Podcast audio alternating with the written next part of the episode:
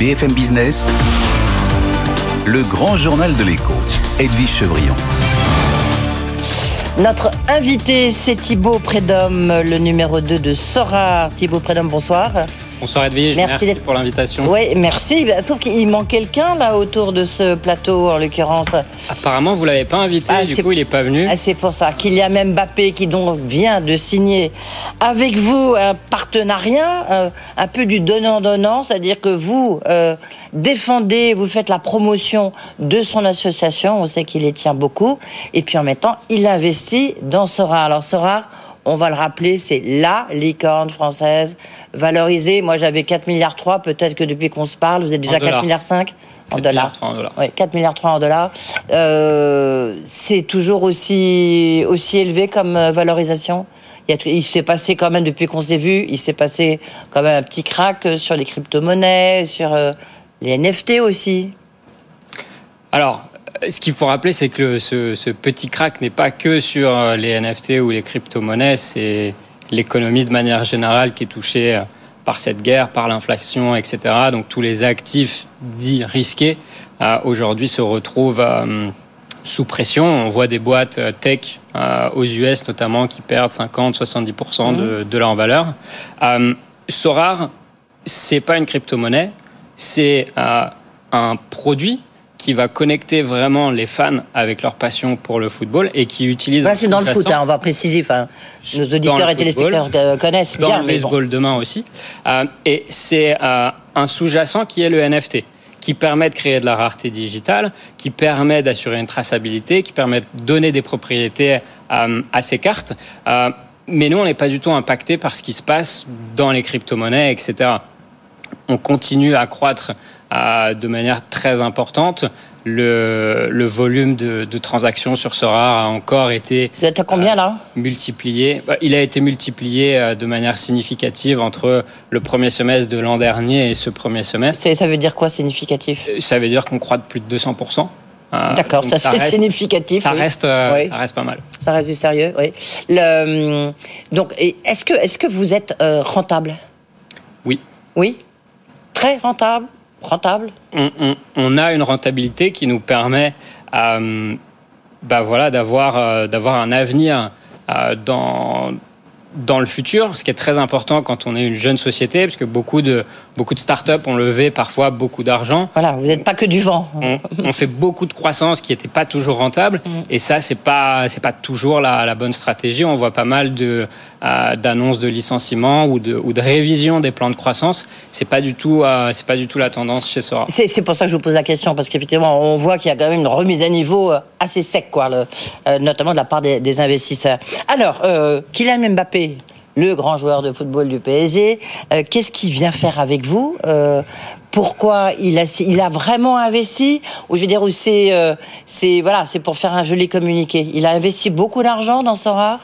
Il a investi dans, dans Sorar. Il s'inscrit sur la durée avec Sorar. Ça veut dire quoi Il investit ça combien On peut avoir une idée? Non, on peut pas. On peut non, mais c'est à pourcent. C'est on, ne peut pas communiquer sur ces montants. C'est des montants confidentiels. Comme ces contrats sont confidentiels, tout est tout est confidentiel en fait. Chez Mbappé, oui, ça je vous le confirme. Chez nous aussi, euh, que ce soit Mbappé ou d'autres, on n'a pas tendance à communiquer en fait ce qu'il y a dans les contrats. Euh, ce qui vient, ce qui vient faire avec nous, en fait, nous on avait annoncé euh, lors de notre levée de fonds, lors de, euh, de l'annonce également autour de Serena qui, qui conseille notre board, qu'on allait euh, nouer des partenariats avec des athlètes pour justement développer notre marque, pour continuer à réinventer grâce à cette technologie les relations entre athlètes et fans. donc Kylian s'est retrouvé dans la mission qu'on a de, de, réinventer cette connexion. Il s'est retrouvé également dans les possibilités qu'on pouvait offrir à son association à travers les formations qu'on va pouvoir euh, donner Alors, dans le on va euh, parce que vous vous êtes en plein dedans, donc mm. juste donc euh, il va. pour, pour vous, c'est important, d'accord, c'est important d'avoir Kylian Mbappé. Mais par rapport au NFT, qu'est-ce qu'il qu'est-ce qui vous apporte par rapport à votre business? Cette connexion, en fait, ah, entre l'athlète et le fan qui, est, qui se retrouve réinventé grâce à cette technologie. parce que on peut euh, offrir de la traçabilité, parce qu'on peut prouver la détention, parce qu'on peut donner des propriétés à ces cartes. Et nous, notre objectif, ça va être de créer des expériences autour de ces cartes, autour de notre jeu, euh, à travers ce sous-jacent technologique. Et Kylian se retrouve en fait dans cette réinvention de la connexion entre le fan et l'athlète. Mais, mais lui, il sera, justement, lui, il est un, un NFT, quoi. Alors lui, il est un NFT, mais ça c'est pour une autre raison. Euh, en l'occurrence, euh, à travers le partenariat aujourd'hui qu'on a avec le Paris Saint-Germain, on a un droit collectif d'utilisation de l'image de l'ensemble de l'effectif. Donc on peut faire une carte de Kylian comme on peut faire une carte d'un autre joueur. Et là, en fait, on vient euh, nouer ce partenariat en plus qui va nous offrir des, des possibilités additionnelles autour de ces expériences physiques qui vont euh, rapprocher en fait je détiens un NFT, une carte sur Sorar, je joue à Sorar avec ma carte Kylian, je vais avoir accès en plus à des expériences physiques. Et c'est quoi par exemple une expérience physique? Une expérience physique, ça peut être euh, je vais participer à un tournoi euh, sur Sorar, je vais jouer, je vais gagner et je vais avoir accès à un joueur dans un moment particulier où je vais pouvoir vivre une rencontre de ce joueur avec bien évidemment des conditions particulières. Donc on va travailler euh, toutes, ces, toutes ces idées pour, encore une fois, offrir euh, une expérience qui est unique pour les fans. Est-ce que ça veut dire, quand vous dites, vous êtes aussi associé avec le PSG oui. oui. Est-ce que vous êtes euh, associé avec l'équipe de France? Parce qu'on sait que justement, il y a aussi, parce qu'il y a tout un débat, on l'a vu, entre le président de la Ligue française de football, euh, Noël Le et Mbappé pour le droit à l'image, parce que maintenant, il en est un peu le porte-drapeau. Les, bah, les, jeunes euh, joueurs comme Kylian Mbappé, ils disent c'est mon image. Donc le collectif, il n'existe pas. Et donc, à travers Sorar, j'imagine qu'il doit avoir un peu de triangulation, non? Alors, nous, on ne peut pas commenter les, relations entre Kylian et son club. Un, on n'est pas au courant de ce qui se passe, de, des discussions. Euh, moi, je lis les choses comme vous dans la presse. Je vois qu'apparemment le dialogue mm. est, encore ouvert entre les, entre les parties. Donc ça, c'est extrêmement positif. Euh, pour ce qui nous concerne, je vous dis, ce, ce partenariat en direct avec Kylian nous offre des, des, des possibilités supplémentaires parce qu'on va pouvoir utiliser son image individuelle. Qu'est-ce que vous allez faire alors, puisque c'est un partenariat mutuel, là on est mhm. toujours un peu dans, dans, la com, mais c'est important parce que derrière, il y a une, une, association pardon, très importante, on le sait pour Kylian Mbappé, c'est son entreprise euh, philanthropie qui euh, euh, permet d'aider les jeunes défavorisés à découvrir des, bah, des opportunités ouvertes par tout ce qui est les technologies, un peu bah, justement comme Sorar. Donc vous, vous nous avez dit, nous, on va s'occuper euh, de ces jeunes défavorisés. De quelle manière euh, Voilà, le partenariat, il, il, est où exactement? C'était euh, ça aussi, ça faisait partie des choses qu'on avait annoncées après la levée de fonds, c'est qu'aujourd'hui, les entreprises qui, qui atteignent la taille qu'on a aujourd'hui doivent s'investir au-delà du produit qu'elles créent. Euh, pour l'environnement, pour euh, les impacts sociaux, etc.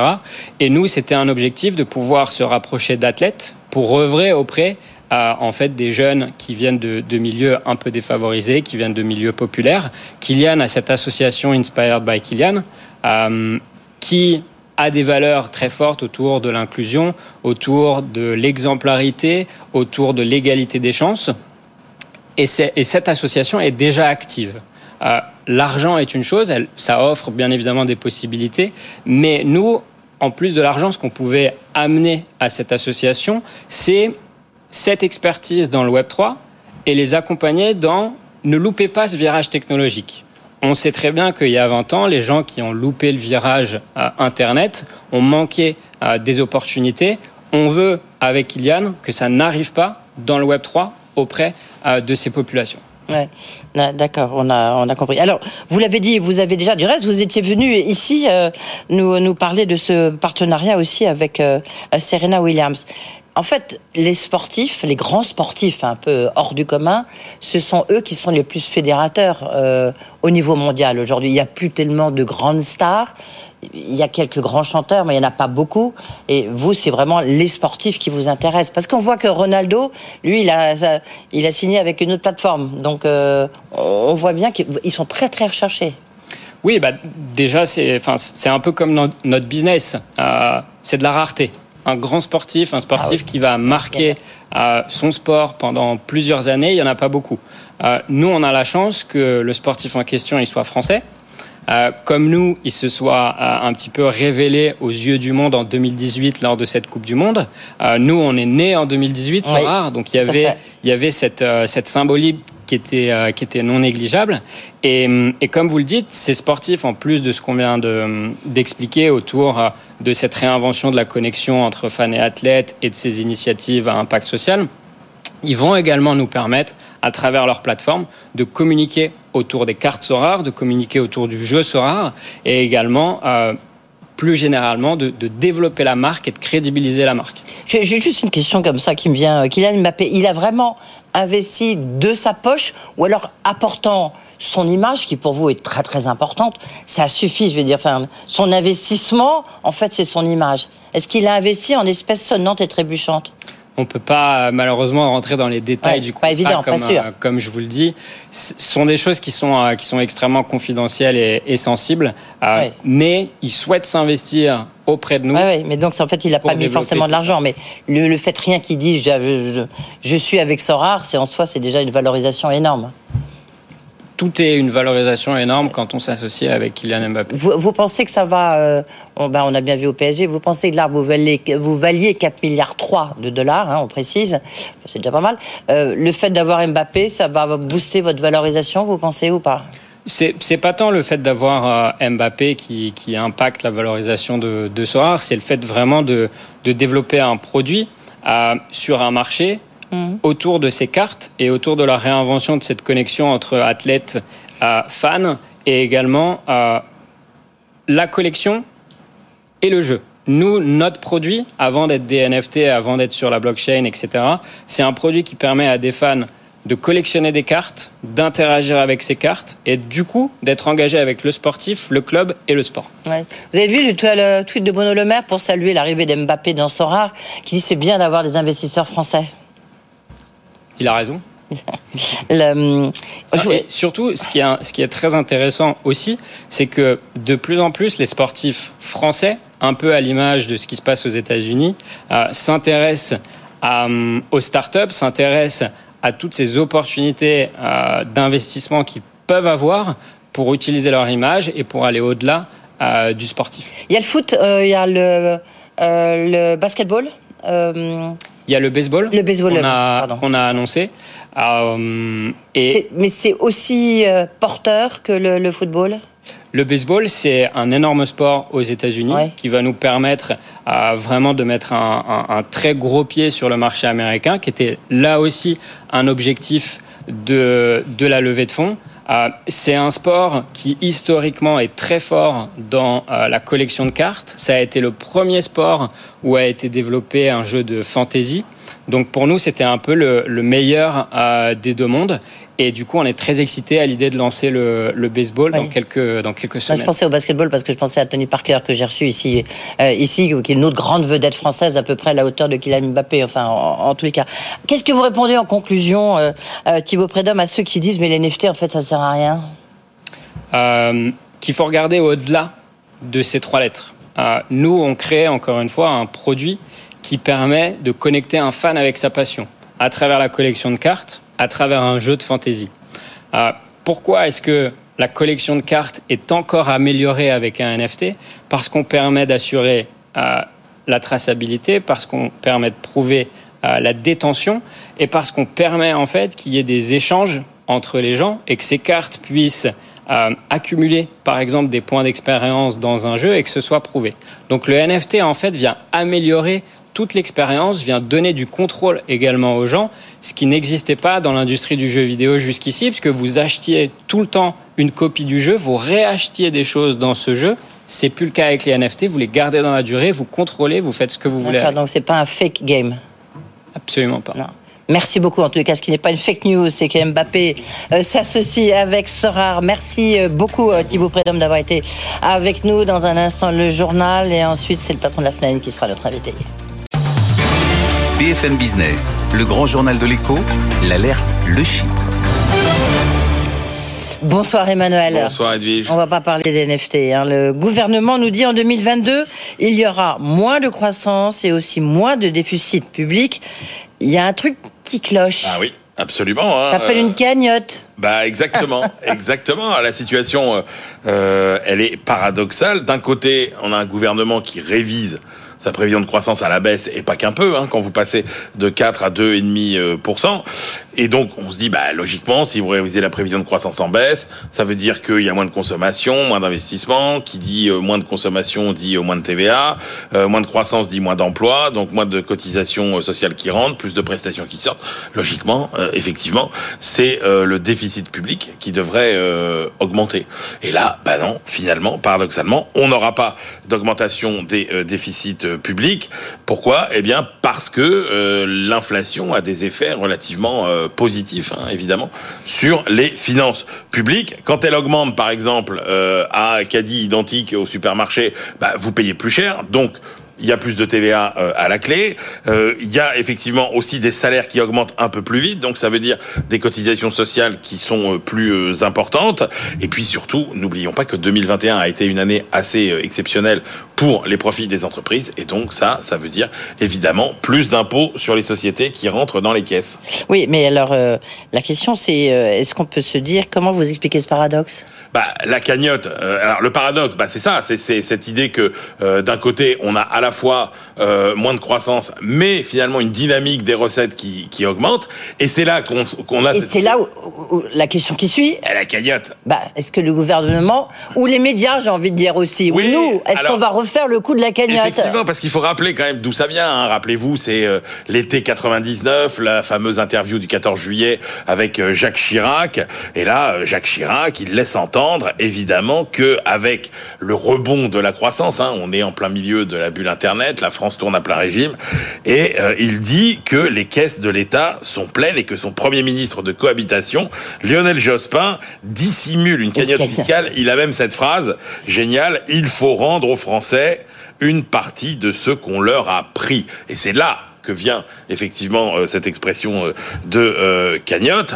Et là, on se dit, bah, là, le problème, c'est qu'il y aura même pas débat, Edwige, puisque la cagnotte, elle est d'ores et déjà quasiment dépensée. Hein. 55 milliards de recettes fiscales supplémentaires quand vous regardez toutes les mesures qui ont été prises depuis l'automne 2021 pour préserver le pouvoir d'achat des Français entre euh, les boucliers sur le gaz, l'électricité. En deux jours, il y a eu 15 milliards là. Toutes les primes, voilà. On arrive comme par hasard à peu près à une cinquantaine de euh, milliards d'euros. Donc il n'y aura pas de débat euh, sur la cagnotte. Est-ce que c'est est-ce que c'est grave? Fondamentalement, Bruno Le Maire et puis plusieurs euh, euh, politiques plutôt à droite nous disent ah bah oui, les finances publiques françaises elles ont atteint une cote d'alerte. Mais qu'est-ce qui leur permet de dire ça hmm. Oui, ok, les taux d'intérêt. Ah bah, ouais, enfin, attendez, 2900 milliards. Attendez. Alors, soyons très clairs. je veux dire, quand vous regardez le niveau de la dette publique française, l'Insee nous dit qu'elle atteindra, enfin qu'elle a atteint même à la fin du premier, à, la, à la fin du second trimestre, 114 à peu près, 5% du PIB. Mmh. Le problème, c'est que vous n'avez rien sur le plan académique qui vous permet de dire qu'il y a un niveau de dette qui est catastrophique. On a vu des pays qui avaient beaucoup de dettes euh, aller plutôt pas mal. Hein. Prenez le, Japon. On a vu des, pays qui avaient euh, peu de dettes euh, publiques aller plutôt très mal, comme l'Argentine, euh, par exemple. Donc il n'y a rien sur le plan académique qui permet de dire que notre dette publique, elle est, elle est trop élevée. C'est ce que disait hier Laurent Berger, le numéro 1 de la CFDT, qui était notre invité. Il disait, mais attendez, non, pourquoi vous nous dites qu'il y a une cote d'alerte? Non, pas forcément. Exactement. Alors après, il y a des choses à surveiller. Oui, c'est vrai que l'environnement a changé sur les marchés financiers parce que les taux d'intérêt ont remonté, mais quand vous regardez l'écart de taux d'intérêt franco-allemand par rapport au taux par rapport à l'écart entre euh, l'Allemagne et l'Italie, par exemple, bah, il a assez peu augmenté. Quand vous regardez ce que disent les agences de notation sur la France, bah il n'y a pas de quoi véritablement euh, s'affoler. Donc effectivement, euh, le principal signal, c'est que quand on dépense tout de suite le surplus de recettes qu'on a engrangé, ça envoie pas un très bon signal à terme sur euh, notre volonté d'être rigoureux. Et ça, pour nos partenaires européens, ça pose un problème. Ça peut poser, ça peut poser un problème. Mais sinon, sur le plan économique, aujourd'hui, il euh, n'y a rien qui permet de dire que trop c'est trop. J'ai une idée. On n'a qu'à faire un NFT sur une cagnotte. sur... Non, qu'est-ce que vous en pensez? Ça serait une bonne idée sur la fameuse cagnotte. Ça ferait, des recettes supplémentaires. Merci beaucoup avec Bruno Le Maire qui se transforme en Kylian Mbappé euh, des déficits. Ça serait une bonne idée. Merci Emmanuel Le Chiffre dans un instant. C'est le président de la FNAIM, Jean-Marc Torolion, qui est notre invité. Toujours plus haut, bah, faut voir. Tout de suite.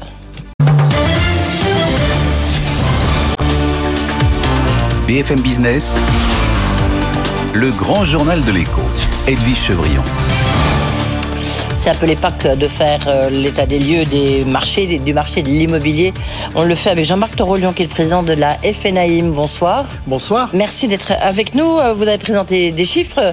Euh, hier, je vais le, le, patron du Century 21. Donc, on voit grosso modo, c'est un peu les mêmes tendances, qui est assez logique. Mais vous, vous prévoyez un retournement euh, avec même une chute de 10% en 2022. Mais juste avant de parler de ça, pour savoir qu'est-ce qu'il faudrait faire, bah justement, il n'y a pas de ministre du logement, on le cherche toujours.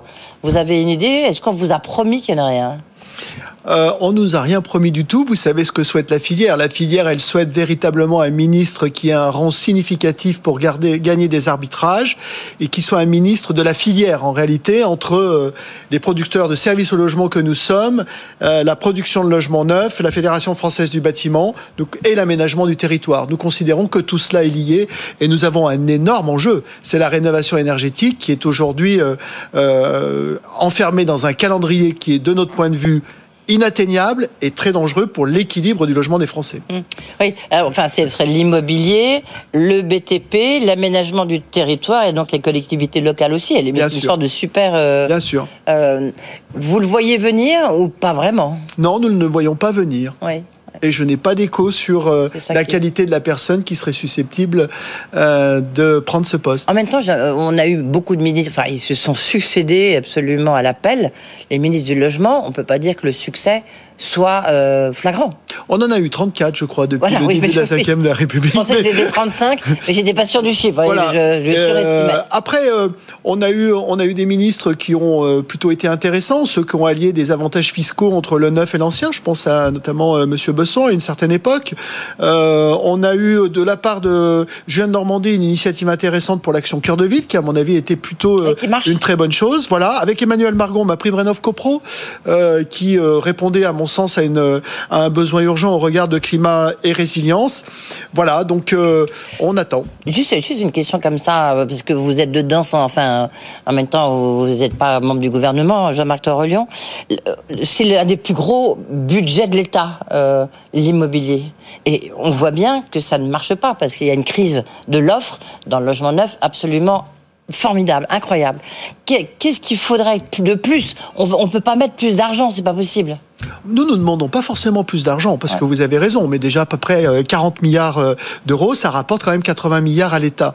Ceci étant, regardez, Edwige Chevrillon, si je suis euh, finalement au gouvernement, je regarde l'activité. L'activité, hormis sur la production de logements neufs, elle a été plutôt très bonne. On a un cycle de transactions absolument exceptionnel. Les Français se sont portés vers la pierre et plus de 1 200 000 au 31 août 2021 ont fait des projets, ont, ont, ont vendu et acquis un logement. Donc, en réalité, vu, sur l'activité, l'activité a plutôt été bonne. En revanche, vous avez raison, se profile une formidable crise de l'offre.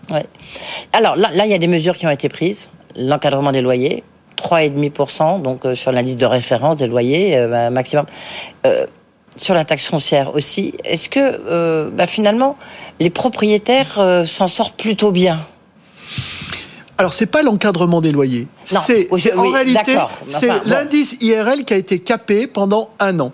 Donc c'est l'augmentation des loyers qui a été capé. Parce que l'encadrement des loyers pour nous c'est une autre signification. D'accord. Vous avez raison. Ça, quoi, voilà. Ça, oui, ça veut dire quoi? Ça veut dire qu'effectivement, plutôt que d'avoir une hausse prévisible des loyers de, de plus de 6% euh, d'ici la fin de l'année pour les, des, une variation trimestrielle de l'indice IRL, il a été proposé de le caper à 3,5%. C'était en gros notre proposition. Est-ce que les propriétaires s'en sortent bien? Je pense que et les locataires et les propriétaires s'en sortent bien.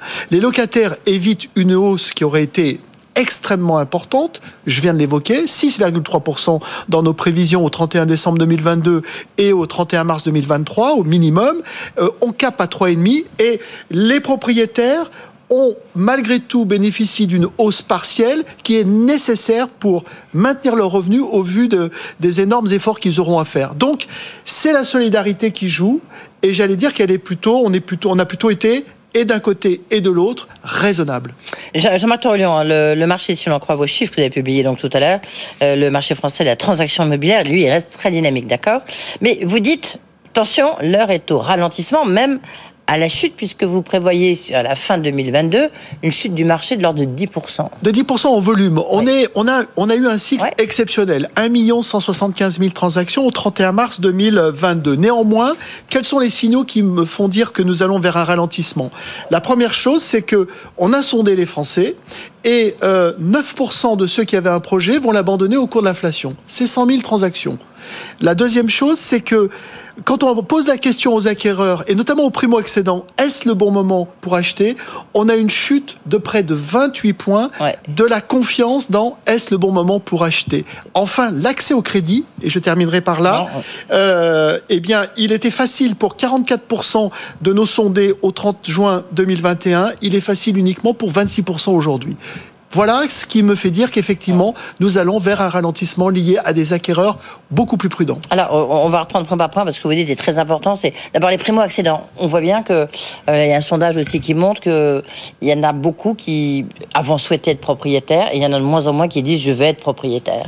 Oui, pourquoi? Parce que euh, quand vous avez un phénomène inflationniste, votre reste à vivre est, est questionné. Et donc, au moment de s'endetter sur un marché qui est quand même relativement cher, avec des, taux d'in- des taux d'intérêt qui, aujourd'hui, en 25 ans, vous ont fait perdre près de 5% de pouvoir d'achat, et que vous avez par ailleurs des frais de transport, des frais personnels qui ont augmenté, vous pouvez vous poser la question de dire, est-ce le moment? Est-ce que j'attends pas un petit peu? Et en réalité, il va y avoir un attentisme. Le, alors, il y a donc le côté primo-accédant, Oui. et puis effectivement les taux d'intérêt avec la question du taux d'usure. J'en parlais hier du reste avec aussi le patron de Century 21. C'est- Est-ce que c'est un facteur bloquant C'est un vrai facteur bloquant aujourd'hui? Oui, c'est un vrai facteur bloquant puisqu'on estime que 20% des transactions sont concernées aujourd'hui par ce taux d'usure, qui est le plus bas du monde. Hein on a le taux d'usure le plus bas du monde. Donc euh, après, ça veut dire quoi Vous pensez qu'il faut le remonter, c'est ça? Ben, je pense qu'il faut, il faut effectivement euh, coller à une réalité qui est la volatilité des taux aujourd'hui dans l'immobilier. Ça taux- décide quand exactement? Eh bien, ça se décide euh, tous les trimestres au regard d'une antériorité qui est prise en compte. On a cru comprendre que le Haut Conseil à la stabilité financière était plutôt enclin, avec Bercy, à revoir les choses euh, d'ici d'ici quelques temps. Je pense qu'il faudra le faire. Quelque temps, ça veut dire d'ici Trois mois. là, trois mois. À la rentrée, quoi, grosso Oui. modo. D'accord. Donc il y aura Oui. une revalorisation, et à votre avis, qui doit être de combien? Écoutez, moi, je- c'est c'est sur la revalorisation, c'est surtout le fait qu'on colle beaucoup plus vite à la réalité. Et donc, euh, cette réalité, comme elle varie de 0,60 à 0,80 points de base, quasiment, euh, on va dire, euh, tous les trois mois, euh, collons à cette réalité. On ne peut pas aujourd'hui penser un instant que les taux d'intérêt vont rester inférieurs à l'OAT à 10 ans de, de l'État, ce qui est le cas. On est à 1,57, je crois que le taux l'OAT est à plus de 2%. Donc, on se dirige vers des taux d'intérêt de l'ordre de 3% essayons d'accéder rapidement à cette euh, possibilité-là. Le principal frein, finalement, est-ce que c'est pas l'inflation? On dirait la hausse des taux. euh, Enfin, c'est un truc qui se mord la queue parce que l'inflation, euh, les, taux sont faits pour essayer de casser l'inflation. Mais l'inflation est à 5%, on vient de le voir. Bon, enfin, sera fin 2022 à 5%. Là, ça. Vous me l'avez dit, ça, le- ça fait peur aux, aux Français quand ils voient un tel niveau d'inflation. Est-ce que l'inflation, ça se retrouve quand même aussi dans les prix de l'immobilier?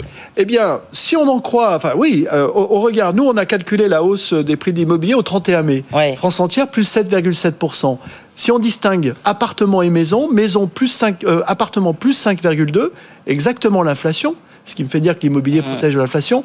Et les appartements et les, les maisons pardon plus 9,7 et ce découplage d'ailleurs entre maisons et appartements et le fait que les maisons augmentent beaucoup plus vite maintenant que les appartements c'est un phénomène qui est nouveau depuis euh, depuis trois ans. Donc euh, l'immobilier effectivement a continué d'augmenter. Et ce qui est très intéressant c'est que où est-ce qu'il a augmenté le plus encore? Il a augmenté le plus dans nos communes rurales à plus de 9%, dans les 100 premières villes moyennes de France à plus de 9%, euh, dans le reste du départ, des, des marchés que l'on connaît, que, que l'on ne qualifie pas, mais à plus de 8%, et euh, également dans les stations balnéaires. Donc euh, là où il a le moins augmenté, c'est Paris, où ça a baissé de 2%. Dans les grandes villes de province, celles qui ont euh, beaucoup euh, augmenté ces derniers temps, plus 4,5%, et puis euh, dans les périphéries de ces grandes villes de province et en Ile-de-France. Donc, le marché reste dynamique en termes de prix, encore une fois, sur tous les marchés qui ont été finalement la conséquence du Covid. Ouais. Quatre villes, quatre villes la moyenne s'en sortent très bien. Ah ben, les villes moyennes, Pau. Plus 13% à 2262, doit être ravi, 2262 euros du mètre carré. Mmh. Brest encore, Mmh. euh, plus 12% à 2278 euros du mètre carré. La Rochelle, plus 15% à plus de Formidable, 5000 La euros. Rochelle, il faut plus dire. de 5000 euros du mètre carré. Oui. Euh, Le club des 5000 euros du mètre carré, il y en a quatre. hein. C'est Annecy, La Rochelle, Lyon et Paris. Mais vous, on peut citer également Reims à 2798 euros du mètre carré, qui a beaucoup augmenté. Le Mans, Mulhouse. Il faut demain, il faut investir où Dans quelle ville? Allez, en conclusion, Jean-Marc Torolian. Mouillez-vous. Eh ben, écoutez, euh, je proposerai Le Mans à 2023 euros du mètre carré, qui a fait plus 10%. Voilà, très bien, on a compris. Merci d'avoir été avec Merci nous. à vous. Euh, président de la FNAIM avec du bon et puis quelques inquiétudes, on l'a compris euh, dans un instant. On fera bah, le journal, bien sûr, de Stéphane Nicolo. Angelo Gopi sera avec nous, le patron de Live Nation France, les concerts, ça repart. Et vous le savez, vous pouvez podcaster, comme tous les interviews, le- l'interview de Monsieur euh, Torolion sur bfmbusiness.fr. Tout de suite, le journal.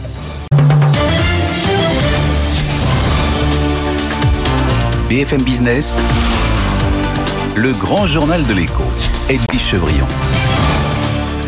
On va parler de concert, de festival avec Angelo Gopé, qui est le directeur général de Live Nation France. Bonsoir Angelo. Bonsoir. Merci d'être là. Sympa d'être là parce que, enfin, sympa, ouais, ouais, il est temps que vous travaillez un petit peu. Vous arrivez à l'instant, vous êtes rentré pour nous. Vous étiez à Chambord où il y avait le concert euh, de Sting que vous avez organisé. Un truc de dingue, non? Un cadre magique, un lieu Ouais. historique, euh, un public euh, qui était vraiment euh, conquis. On a quand même vendu les places en 2019 euh, pour un concert qui a eu hier en 2022 et c'était un spectacle formidable dans un cadre unique et je pense que c'est on, on travaille. Moi je me disais à mes équipes aujourd'hui notre travail est fait pour vivre des moments comme comme cela. Ouais. Et, alors, ce qui était intéressant, c'est pour essayer de compenser le, la- le, le- le- le CO2 qui a été émis par ce concert. Il y avait de- toute une allée de panneaux photovoltaïques Oui. qui avait été euh, euh, mise en place. Bon, c'est un peu de la com, ça, non, quand même? Non, c'est pas de la com. Je pense qu'il y a une volonté de, de pouvoir faire évoluer les choses. Euh, on peut le faire sur des plus petits événements comme celui de Sting qui est sur un seul jour avec 20 000 personnes. Euh, on va essayer de le faire sur des plus grands événements. On va essayer de mettre en place pas mal de choses qui vont permettre de décarboniser les événements. C'est une, volonté. C'est pas pas un outil marketing. Je pense Ouais. qu'il faut qu'on aille vers ça parce que nous aussi organisateurs, nous devons participer à, à ce changement. Oui, vous me direz, il y a beaucoup aussi de, il y a beaucoup de forêts tout autour de Chambord, donc là aussi c'est une manière de capter le, le- le COD. Le- vous organisez le 16 et le 17 juillet. Alors ça c'est votre grand événement, tout le monde en parle. Euh, vous êtes venu un peu tôt en amont nous en parler, mais j'imagine que déjà tout est prêt. Euh, c'est le, festival Le Lapalooza à Paris. Oui. Est-ce que vous allez faire, on, on va parler de- des chanteurs qui vont venir. euh, Est-ce que vous allez faire la même chose? Est-ce que vous allez développer des panneaux euh, photovoltaïques tout autour c'est compliqué parce que c'est un site qui nous appartient pas puis qui est grand? Par contre, on a pas mal de choses comme en place, comme euh, euh, le tri, comme le visage de plastique unique. Il y y a plein de choses, la réutilisation des, eaux. Il y a, y a, y a pas de choses qu'on met en place sur le festival aujourd'hui pour, permettre d'aller beaucoup plus loin dans une volonté de sortir de, de tout ce qu'on fait aujourd'hui. Mais voilà, on travaille avec surtout avec France Gallo pour pérenniser pas mal de choses sur place, avoir de l'électricité sur place et pas des générateurs pour avoir des Ça évacuations. sera sur l'hippodrome, hein, c'est pour ça que. Tout à fait. ouais. Sur avoir des évacuations d'eau qui soient pérennes pour pas qu'on puisse mettre des tanks. Enfin, il y a pas de choses euh, sur lesquelles on travaille avec euh, France Gallo pour pouvoir demain être beaucoup plus performant. Est-ce que tout d'un coup, là, on voit bien qu'il y a une flambée de, de- de- du Covid ou de la Covid Ça vous inquiète pas, Angelo Gopé Parce qu'on a l'impression que ça, ça repart au moment où justement les concerts, euh, les festivals repartaient. Bah, je, je pense que déjà, on s'est vu pendant deux ans et demi. Oui. On a parlé de crise, Ouais. et de sortie de crise. On est Donc là, sorti- vous voulez plus en parler on est sorti de crise. On est sur un, une reprise d'épidémie. euh, Peut-être. Euh, nous, on voit qu'il y a une étude qui a été faite par le Prodis euh, avec Ipsos, où 42% des jeunes veulent répondre présents cet été sur les festivals. Euh, donc c'est extrêmement important.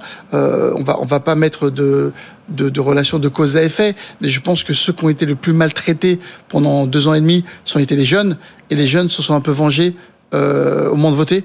Euh, on sanctionne un gouvernement qui sont mal compris. Donc je pense qu'aujourd'hui, il faut faire attention à la manière dont on agit et qui on punit. Je pense que c'est pas en aucun cas aux événements en plein air euh, qu'il faut en vouloir, mais prendre des précautions ailleurs. Ouais, D'accord. Donc vous, vous, ce que vous dites, c'est surtout. euh, on pas parce que là, pour l'instant, il y a des instructions qui ont été données. Vous avez dit il faut remettre les masques. Enfin, a- on n'est pas, pas du tout dans le euh, dans le contraignant.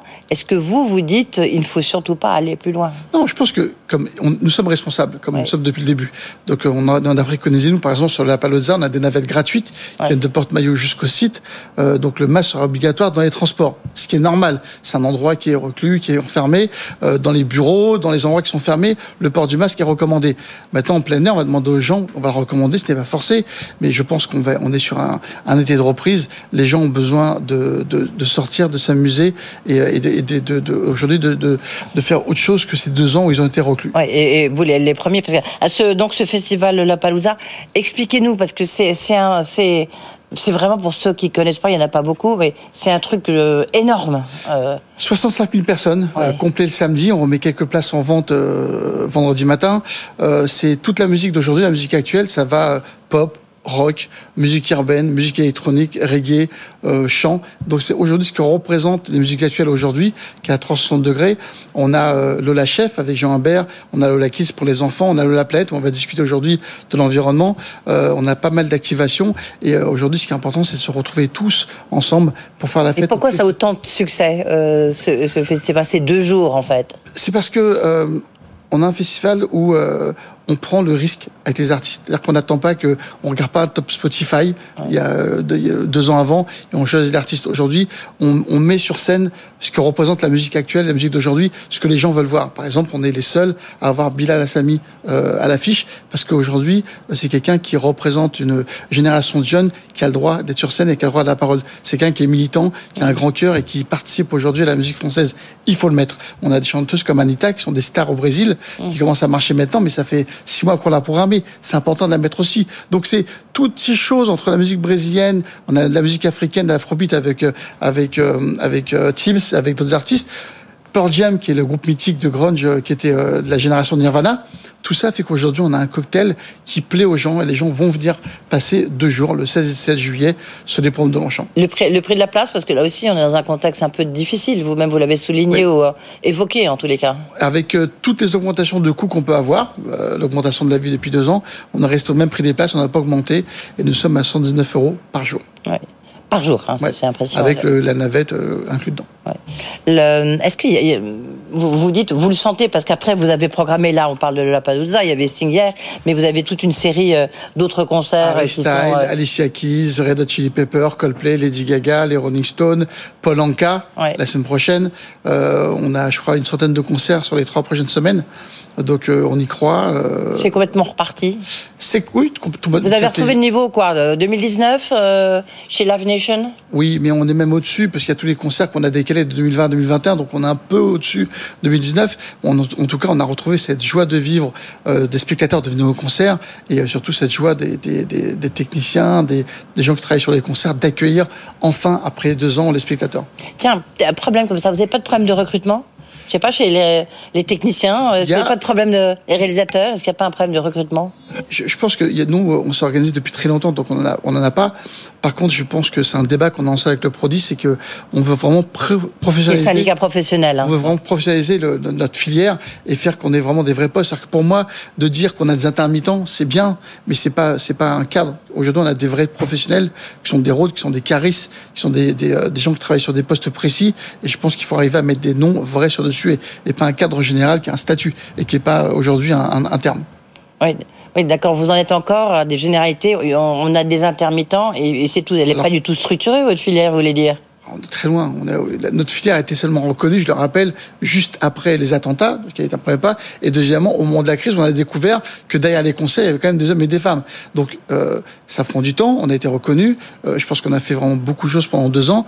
On a encore beaucoup de choses à faire, mais je pense que notre métier aujourd'hui, on a beaucoup de jeunes qui veulent se tourner vers nos métiers et il faut les encourager. Il faut montrer qu'on est professionnels. Comment faire? Qu'est-ce que vous pouvez faire? Parce que Live Nation, euh, on va rappeler, c'est quand même, enfin, vous, c'est pour la France. Enfin, c'est un des plus gros tourneurs organisateurs de concerts au monde.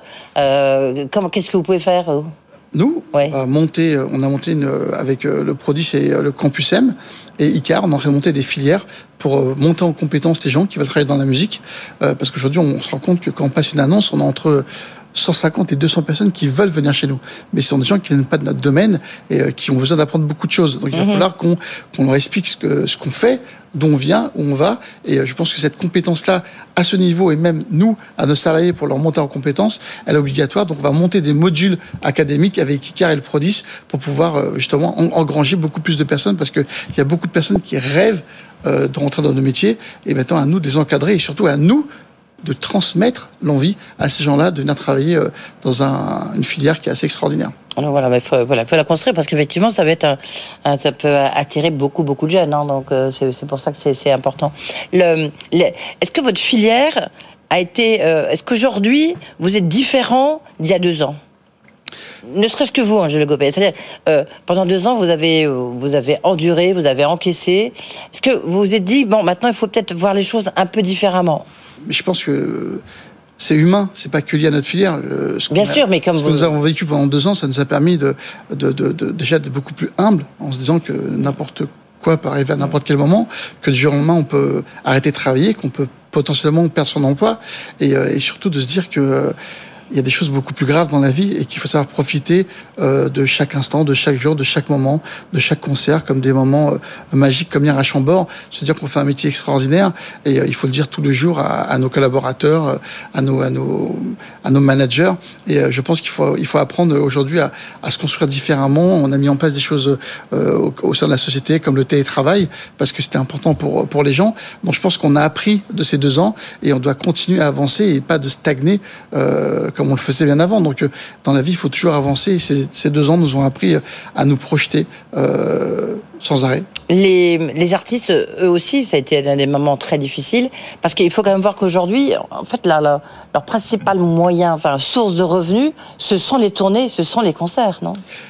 Bon, c'est un peu remonté parce que depuis le stream et l'émergence du stream, on se rend compte que des gens, euh, il y a beaucoup de gens qui sont streamés, donc c'est c'est d'équivalence qui est pas énorme, mais euh, ça manque à tout le monde aujourd'hui. L'événementiel, euh, euh, les concerts, le théâtre, le spectacle, les festivals, euh, on voit, on, on voit bah, des chiffres comme vous voyez à Solidaise, on voit les nôtres. Euh, maintenant, ce qu'il faut, c'est qu'on on soit assez juste par rapport à ce qui, euh, ce qui se met en place, parce que nous, on voit que les, les grands concerts marchent, que les grands festivals marchent, mais que les artistes en devenir ou les jeunes artistes vont peut-être souffrir un peu de ça. Donc on a une obligation à donné de vraiment accompagner euh, ces artistes émergents. Je sais pas si vous étiez au Stade de France, mais enfin, en tous les cas, vous avez bien vu ce qui s'était passé avec la- la- le problème des faux billets. Je sais pas si vous avez vu Ed Sheeran, euh, qui était au Stade de France, le chanteur anglais. Il a décidé que le système de billets se ferait uniquement euh, par euh, téléphone. Vous êtes d'accord avec ça? C'est quelque chose que vous pourriez mettre en place ou vous avez déjà partiellement mis en place? C'est déjà en place dans les autres pays, c'est pas c'est pas nouveau. Je pense Oui. qu'ils ont juste appliqué. Moi j'étais euh, aux États-Unis sur des concerts, on reçoit le, le billet sur le téléphone, sur une application, on le montre. Euh, je trouve ça normal. Je pense que Mais c'est ce que vous faites ici, là, par exemple, euh, C'est c'est compliqué pour parce le que Lollapalooza, c'est ce qui se passera? Non, on a, on a du e-billet. Donc les gens ont leur e-billet sur le téléphone. On n'a pas tant de fraude que ça, nous, euh, pour l'instant, sur les concerts. Ce qui s'est passé au Stade de France, c'était lié euh, à, à- à Liverpool et au fait que, que l'UEFA n'est euh, n'est pas contraint le, le- le club à avoir de billets sur le téléphone. Nous, on n'a pas tant de fonds de billets que ça encore sur les, sur les concerts. Je pense qu'on va aller vers ça beaucoup plus par rapport au second marché et au marché noir qui apporte des faux billets. Ça va prendre du temps. Et euh, par contre, il faut vraiment que euh, on l'applique sur tous les concerts. Donc c'est bien de l'appliquer sur les grands concerts parce qu'on a les moyens. Maintenant, il faut l'appliquer sur l'ensemble des concerts et, avoir de nouvelles habitudes. Mais c'est comme euh, l'identification faciale par rapport au billet. Euh, Il y a des pays qui la mettent en place. Donc il y a, y plein de choses nouvelles qui se mettent en place. Euh, on le fait déjà parce qu'on l'a fait sur des concerts, nous déjà sur Metallica où les gens avaient acheté leur billet et avaient reçu leur, billet la veille. Donc on est effectivement tourné vers ça et ça va nous permettre nous d'avoir surtout beaucoup moins de marché noir. Ouais. Angelo Gopé, vous avez cité un instant bah, tous les concerts que vous avez en perspective cet été, euh, Alice Sake, Coldplay euh, ou Lady Gaga. Ça, c'est des artistes qui coûtent assez cher. Ça veut dire que vous avez re- retrouvé un peu votre trésorerie? Je pense qu'on n'a pas retrouvé la trésorerie. C'est surtout qu'on a retrouvé euh, euh, les gens qui recommencent à acheter des billets, c'est surtout les artistes qui se remettent sur la route. Et euh, là, ce qu'on voit, c'est que les, les, les- artistes ont une véritable envie de venir. Ils sont contents. On a vu Sting hier soir, il est, il est monté 10 minutes avant le début du concert sur scène parce qu'il a, il a vu les, gens qui étaient tellement heureux pendant le concert. Donc je pense que on est là. Notre rôle, c'est d'accompagner les artistes, c'est de les mettre sur scène, c'est de les mettre sur la route, c'est de les faire tourner et c'est de donner du bonheur à tous ces gens qui, euh, qui viennent les voir et qui ont envie aujourd'hui de refaire la fête euh, tous ensemble. Quel est le plus bankable en fait? Le- Quel est, quel est quoi le- le- l'artiste qui aujourd'hui euh, parmi vo- votre écurie. Hein, euh, n'y a plus bankable, enfin celui qui fait. Tous bankable. Oui.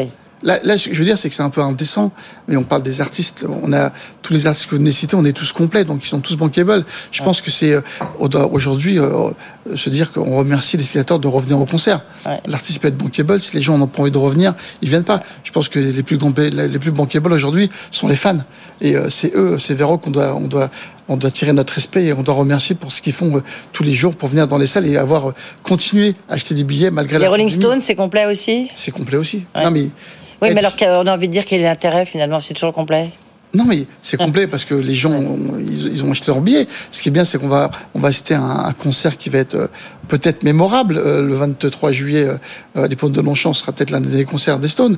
Et on peut pas ne passer à côté de ça. Il y a des gens qui se sont dit, bah, on, on vient de se dire, on vient de vivre deux ans assez compliqués.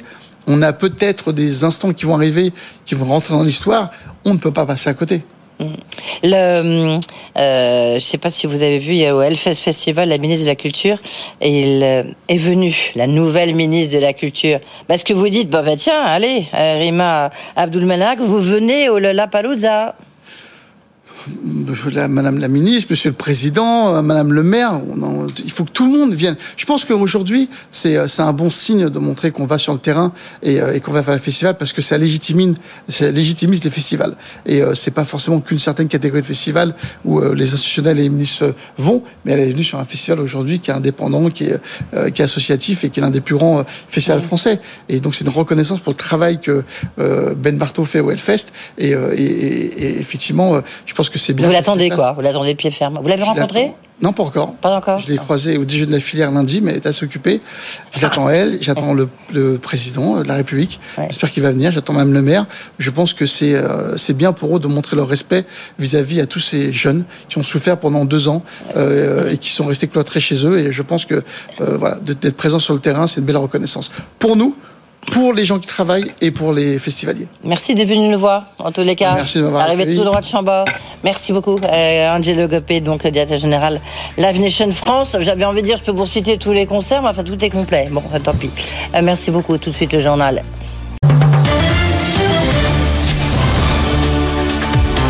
BFM Business, le grand journal de l'écho, Edwige Chevrillon. Notre premier invité, c'est Jean-Christophe euh, de Louis, qui est président fondateur de NW Group. Bonsoir, monsieur. Bonsoir madame. Merci d'être euh, là. Alors, vous êtes euh, la première licorne dans euh, la transition énergétique. Euh, vous avez, vous allez un peu plus, vous avez combien pour l'instant? Plus d'un milliard? La société aujourd'hui euh, est Bon. évaluée à un milliard et demi. Un milliard et demi. Et vous levez 300 millions d'euros. Alors, expliquez-nous exactement ce que vous faites. C'est assez technique, mais ce qui est intéressant, c'est qu'on voit que on était avec Sorar tout à l'heure dans les NFT avec Kylian Mbappé, euh, mais on peut aussi être une licorne dans les sujets plus industriels qu'est votre société. La- L'activité de la société, c'est euh, tout d'abord euh, du stockage. Je fais du stockage d'énergie.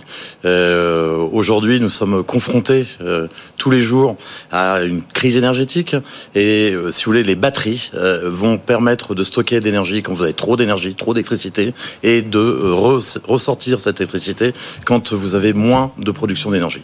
Donc, euh, l'activité, le cœur d'activité de la société est du stockage d'énergie et du stockage d'énergie décentralisé et diffus Oui. sur tout le territoire français Et pour qui et pourquoi?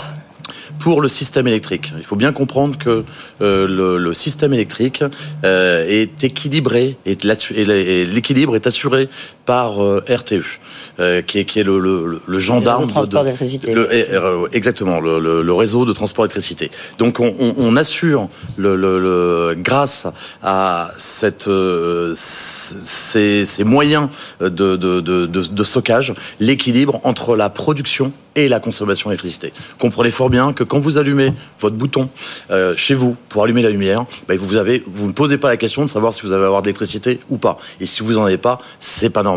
Mais par Donc, exemple, est-ce que vous êtes, pardonnez-moi de vous interrompre, mais est-ce que vous êtes dans le euh, stockage d'électricité pour les énergies renouvelables? On sait que c'est le gros problème Bien des sûr. énergies renouvelables, bah, c'est c'est intermittent. Quoi. Bien sûr, si vous voulez, aujourd'hui, j'ai fait, j'ai fait, euh, il y a trois constats à faire. Premier constat, c'est plus vous allez avoir d'énergie renouvelable dans le mix énergétique, plus vous allez avoir d'énergie décentralisée et plus vous allez avoir d'énergie intermittente. Hein, vous savez très bien que l'énergie renouvelable, que ce soit de l'éolien ou du solaire, bah, si vous n'avez pas de vent, vous n'avez pas d'électricité. Si vous n'avez pas de soleil, vous n'avez pas d'électricité et vous, pop- vous, vous ne pouvez pas le prévoir, contrairement à une centrale nucléaire ou à une centrale thermique. Donc, il est très important d'avoir des énergies renouvelables dans le mix énergétique, mais ces, ces énergies renouvelables demandent des moyens de flexibilité. Et la flexibilité est le meilleur moyen d'avoir l'outil de flexibilité, c'est le stockage. Comprenez fort bien que le stockage va vous permettre de lisser la production. Si vous avez trop de production par rapport à la demande du consommateur, ça, ça- Mais, mais ces, ces- ces batteries, en fait, elles, elles sont où? Vous les fabriquez comment? Parce que c'est c'est vrai que c'est le cœur du problème. hein, donc, euh, Bah, ces batteries, comme je vous le disais, les énergies renouvelables, euh, aujourd'hui, c'est de la production décentralisée. Bien savoir qu'il y a, il y a 20 ans, il faut avoir une idée que euh, il y a 20 ans, vous aviez euh, 2000 points de raccordement de production euh, en France. Euh, vous enleviez euh, l'hydraulique euh, et le, le- le- les, les centrales thermiques, il vous restait 20 points, les, 20 les, les- les 18 centrales nucléaires. 20 ans après, vous savez combien il y a de, de- de centrales de production en Non. France? 500 000. Donc vous voyez qu'il y a une véritable révolution. Et 500 000 points, ces 500 000 points de production sont pour la plupart des points de production décentralisés et de production intermittente. Donc vous voyez qu'il y y a une véritable, il est arrivé une véritable révolution sur le réseau. Ah, Avant, vous dispatchiez, vous arriviez à gérer l'équilibre entre la production et la consommation avec un coup de fil, 18 coups de fil. Là, vous pouvez plus le faire. Tout ça, tout, tout- et donc les batteries, vous comprenez fort bien que la batterie est un outil de la flexibilité au service de la pénétration des énergies renouvelables. Et Jean-Christophe Cardeluet, qu'est-ce que vous apportez, vous, avec euh, NW Group? Bah, Ce que j'apporte, l'idée fonda- fondatrice, fondamentale de ce système, ouais. c'est, je vous parlais tout à l'heure de production d'énergie décentralisée. Bah, ces batteries, c'est du stockage diffus et décentralisé. C'est je, je, je, je, je suis dans le territoire euh, et, le, et le gros plus. C'est que à ces batteries, j'y associe des bornes de recharge euh, haute puissance pour vous permettre, pour que tous les Français puissent faire leur plein d'é- d'électricité en 10 minutes. Et ça aussi, c'est la révolution. C'est pour ça que cette société, une licorne, c'est quoi C'est incroyable parce que c'est très rare. Vous êtes la première licorne dans la transition énergétique. Exactement. Nous sommes la première, nous sommes membres de la French Tech depuis janvier 2020, 2022, pardon, et, et nous, nous- nous sommes six mois après euh, la première licorne euh, de la transition énergétique. Euh, je vais vous dire, euh, Madame la Ministre s'est déplacée malgré son, son emploi du temps invraisemblable à- pour assister tout à l'heure à la naissance de, de la première licorne de française de la transition énergétique. C'est effectivement une révolution. Et ce qui est important, je voudrais rajouter dans, je vous ai parlé du stockage, voudrais parler aussi de la recharge euh, euh, haute puissance, les hyperchargeurs que, nous avons euh, installés sur ce stockage, parce que je suis persuadé que le couple stockage et hyper recharge est, est- la solution à la transition énergétique et à la mobilité électrique. Et vous, vous les fabriquez où, euh, vos, vos, vos, vos les batteries fabriques, euh, je toutes les alors les batteries En France? Les batteries sont achetées euh, euh, aujourd'hui euh, en Corée du Sud, mais tout parce qu'il n'y a pas que les batteries, vous avez des conteneurs, tout, est- sûr. tout, tout ça, c'est vous avez des logiciels, vous avez des des, des, des énergie management system. Enfin, je veux dire, c'est pas euh, uniquement des, euh, des des piles ou des batteries. Tout ça est fabriqué, est intégré en France à Saint-Étienne, et les bornes de recharge ont été euh, imaginées, ont été designées, ont été faites par notre société et sont manufacturées aussi à Saint-Étienne. Donc tout est fait en France. Et à Saint-Etienne, combien de salariés? À Saint-Etienne, ça c'est manufacturé avec un, un, un- un fournisseur indépendant, Un sous-traitant, sous-traitant qui ne fait pas partie de ma société. Mais aujourd'hui, notre société, j'ai commencé il y a 4 ans, j'avais un stagiaire. Aujourd'hui, euh, au mois de septembre, nous serons 100. Voilà. Ouais.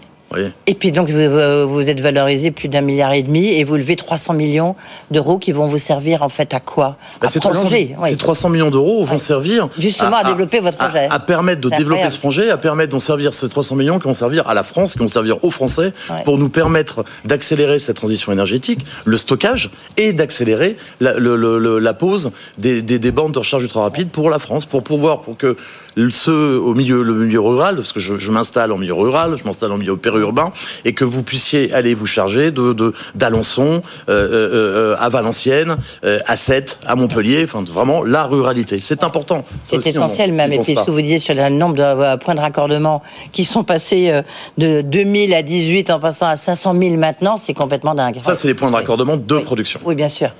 Merci beaucoup d'être venu nous voir. Passionnant, bravo. On va suivre votre, votre licorne. hein, en Bah, tous je les vous cas. remercie beaucoup. Merci beaucoup, Jean-Christophe Cardeluet, donc, qui est le patron de la première licorne. licorne dans la transition énergétique française qui s'appelle NW Group. Merci d'avoir été avec nous. Ça fera le lien. Euh, tiens, bah, du reste, on peut podcaster cette euh, émission euh, sur le site de BFM Business. Ça fera le lien sur les transformations du monde. C'est le thème des rencontres économiques d'Aix-en-Provence qui se déroule en fin de la semaine prochaine.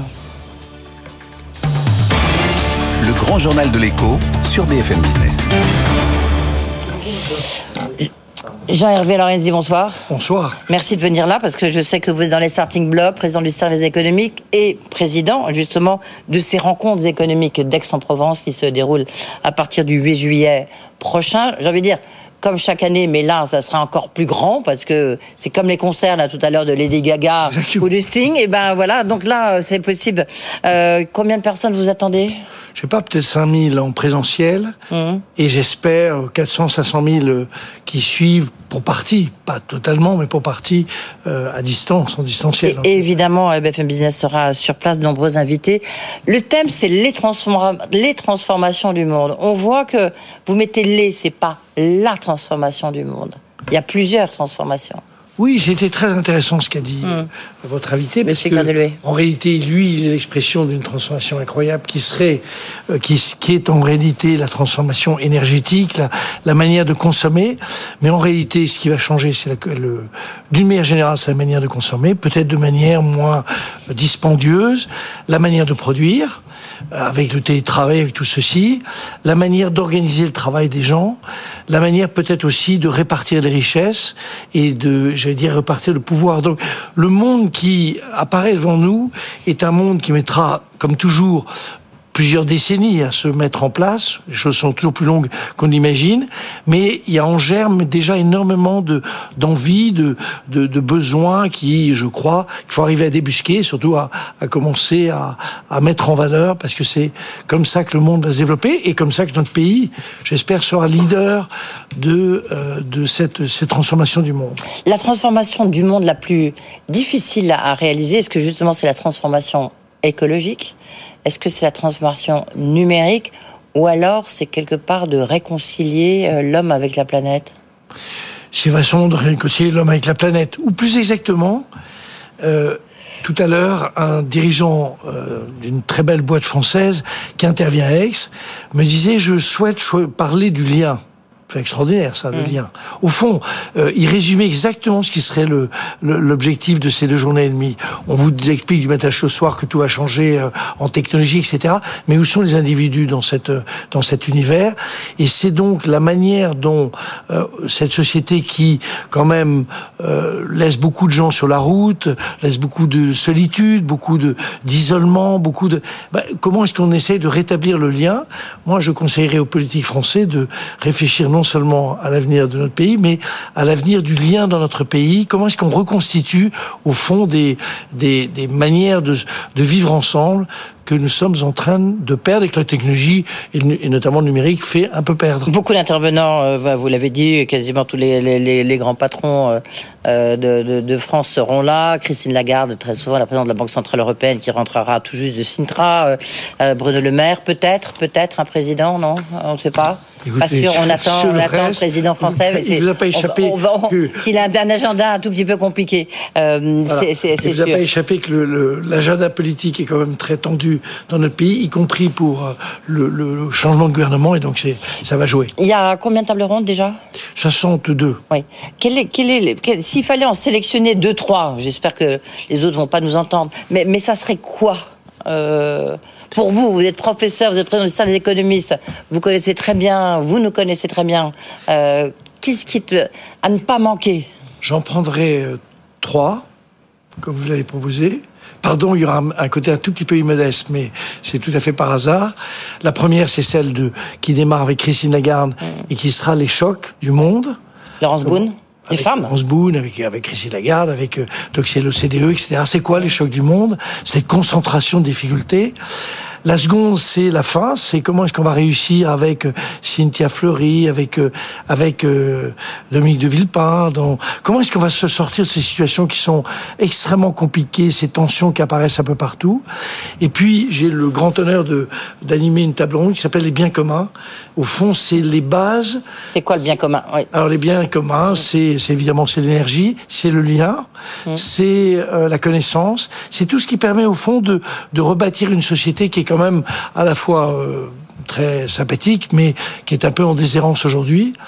Et je rajoute que notre grande difficulté, ça va être qu'il y a une ambition, qui est celle de réfléchir à ces transformations, mais il y a un- un- une actualité qui est beaucoup plus difficile, qui est celle des mois qui viennent. Comment fait-on pour éviter une récession mondiale, européenne et je pense pas française, mais disons des difficultés? Comment est-ce que les décisions qui doivent être prises c'est pas des débats là, c'est vraiment des décisions qui doivent être prises sur le pouvoir d'achat, enfin tout ce que vous connaissez par cœur. Comment est-ce qu'elles sont Elles doivent être non contradictoires avec ce que euh, ce qu'on imagine être l'avenir. J'en prends un exemple, euh, pas pas en France, mais ailleurs, enfin un peu tout petit peu en France. Quand on réouvre une centrale de charbon, c'est clair qu'on n'est pas en train de décarboner le monde. Et j'en rajoute une quatrième, celle que je vais animer. Hein. Aller, on va en profiter avec Guillaume Faury, le patron de Airbus, euh, euh, Pierre-André Chalindar, le patron de Saint-Gobain, euh, Jean-Pierre Clamadieu, le patron euh, d'Engie, Didier Renders, le commissaire européen, Carole Delga, Jacques Attali et Agnès Benassi-Carré sur le rôle de l'Europe. Et est-ce que l'Europe doit être, doit investir massivement ou elle doit plutôt être, comme tous les États, un régulateur Ça aussi, je pense que c'est un, c'est un point important. Euh, est-ce que j'ai une question pour Christine Lagarde euh, Vous pourrez lui poser. Est-ce que c'est bien de vouloir casser l'inflation? Elle a dit tout à l'heure, c'est tout un art. Mais en même temps, le fait de vouloir casser l'inflation en haussant les taux d'intérêt, eh ben vous entraînez une récession qui va entraîner du chômage. Est-ce que ça vaut Est-ce que ça vaut le coup? Vous voyez ce que je veux dire? Je vais, je vais me lancer. Oui. Comme Allez-y. vous me le permettez, je ne crois pas un instant que on va casser l'inflation, qui est une inflation, qui est une inflation exogène. Rien, c'est euh, Ouais, ben, comme le d'ailleurs dans toute sortie de crise, il y a des tensions Mm. sur toute une série de marchés. Je ne crois pas que alors hum, Christine Lagarde, je crois, est très prudente et très très euh, intelligente dans sa manière de procéder. Je sens que Jérôme Powell, euh, qui est un grand Il l'a dit, hein, il y avait un risque. oui, mais enfin, il va, on va bien voir comment ça se passe. Vous savez, il y a, il y a une, différence entre les discours qui font apparaître une posture et la réalité. Je ne crois pas que Jérôme Powell ira dans une position qui peut mettre en péril la croissance mondiale. Donc je crois qu'il y a le discours, il y a la réalité. Il va falloir non, non seulement, j'allais dire évidemment, essayer de, de calmer des mouvements de tension sur les prix, mais ne qu'est-ce jamais oublier mieux que c'est un retour de l'économie réelle. On n'est pas en train de parler d'économie monétaire. L'inflation d'aujourd'hui, c'est de l'économie réelle. C'est-à-dire, il y a un problème sur euh, le, le blé. Bah, le blé monte parce qu'il n'y a pas assez de blé. Voilà. Le- les transformations du monde, donc c'est à Aix-en-Provence du 8 au 11 juillet. Beaucoup d'étudiants, c'est ça qui fait la force des rencontres économiques et évidemment sur le site du Cercle des économistes. Merci beaucoup Jean-Hervé Lorenzi. Rendez-vous à Aix où nous serons évidemment, le grand journal de l'écho.